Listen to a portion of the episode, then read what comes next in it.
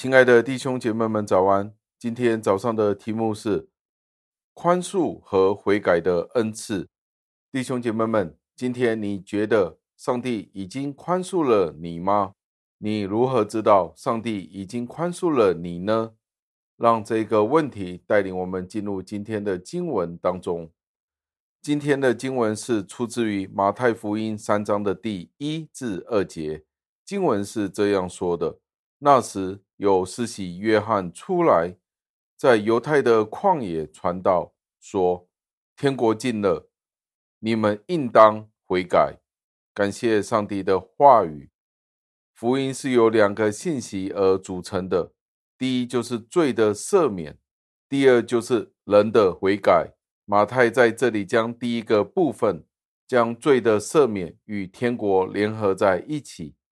所以，我们可以得出一个结论：上帝与人其实是处于一个敌对的状态当中，人是完全被排斥在天国之外。除非上帝接纳这些的罪人，否则的话，罪人永远无法进入天国。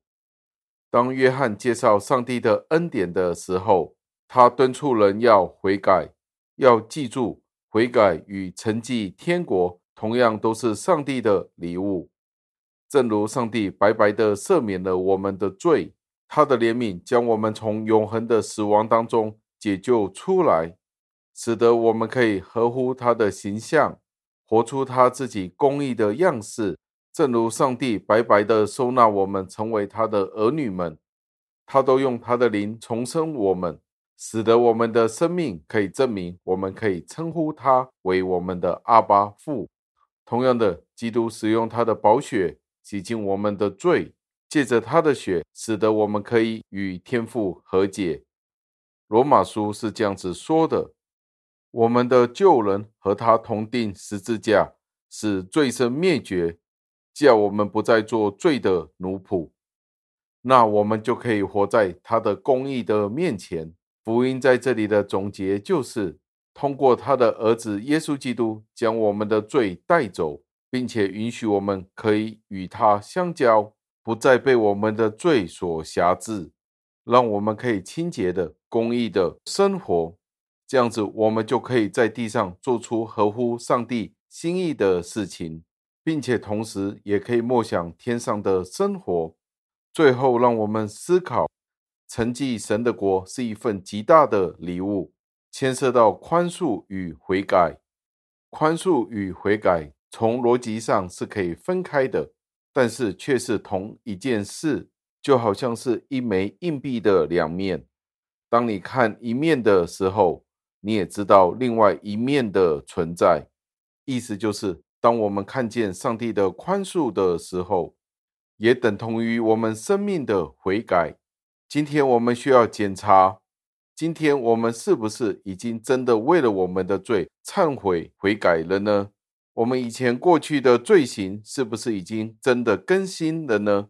如果是的话，我们便可以肯定，上帝的赦免，上帝这个无价永生的礼物已经临到我们当中了。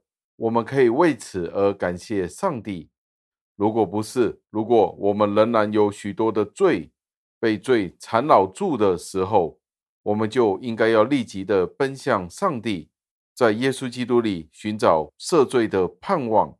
让我们一起祷告，亲爱的恩主，我们再一次的赞美感谢您，为了这一段的经文提醒了我们，今天我们要人悔改是一件何等重要的事情，因为天国近了，我们应当悔改。两千年前的这个信息。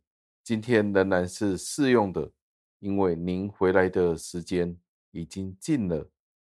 我们真的要为我们的罪而悔改，以至于我们可以肯定您的赦免已经临到了。感谢您的提醒，感谢赞美，是奉我救主耶稣基督得胜的尊名求的，阿门。